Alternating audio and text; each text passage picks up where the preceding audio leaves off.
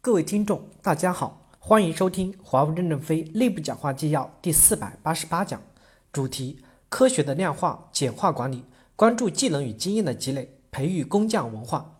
劳动工资科向任正非汇报日本制造企业作业类员工管理调研纪要。本文刊发于二零一七年八月七日，接上文。第三部分，职级会有封顶，探探索结构性化的工资，可以尝试工龄工资和岗位津贴。鼓励在本岗位做精做深。日本企业的绩效考核一般是每年考一次到两次，低端的两次，每次会从技能、绩效和态度，也就是核心价值观等方面进行评价。一次考核结果多维度应用，比如升级和加薪。除了看绩效结果以外，还要看能力和态度。态度可以理解为行为价值观，是不是履行了追求高质量、追求卓越。奖金主要看绩效结果。他们的考核结果应该规则非常的明确，也没有那么多次的评价，在考核升级和调薪的操作上非常的简单，这是我们值得学习的地方。我们的奖金已经放开了，因为奖金是计算出来的，干得越多拿得越多。我们将来对职级要进行考核，而且职级会有封顶，不是说职员都可以一直涨，封顶后的人可以采用工龄津贴。未来我们的工资结构中可以尝试工龄工资和岗位津贴。第四部分。重视非物质激励，关注工匠氛围的营造。日本非常重视非物质激励，概括起来就是荣誉、传承和沟通。这是日本制造企业产品高质量的灵魂。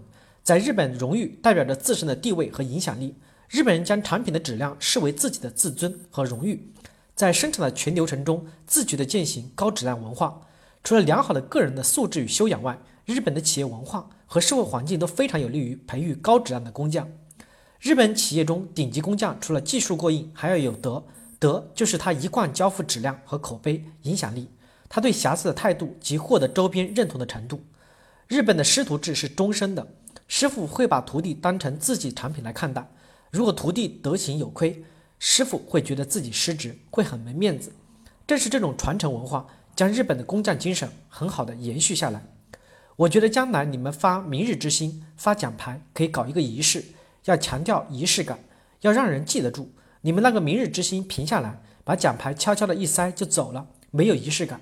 这次看深海利剑毕业的仪式很认真，我们可以花点钱让他们牢记，他的光荣就是责任，他拿到这个东西就是责任。你们制造系统可以适当的拿点钱先做起来，让大家发奖的时候有一种荣誉感。师傅带徒弟，徒弟好了之后能不能有奖励，这也是一种小激励，肯定你的传班带。你们可以拿出一个适合我们的考核方法，包括升级的规则、考核的标准、师傅带徒弟等等。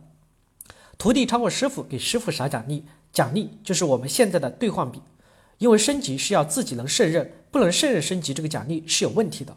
我们在内部也要营造出工匠的文化氛围，在考核、激励等方面牵引员工自觉地追求高质量，形成工匠的文化氛围。我认为德国和日本是有区别的。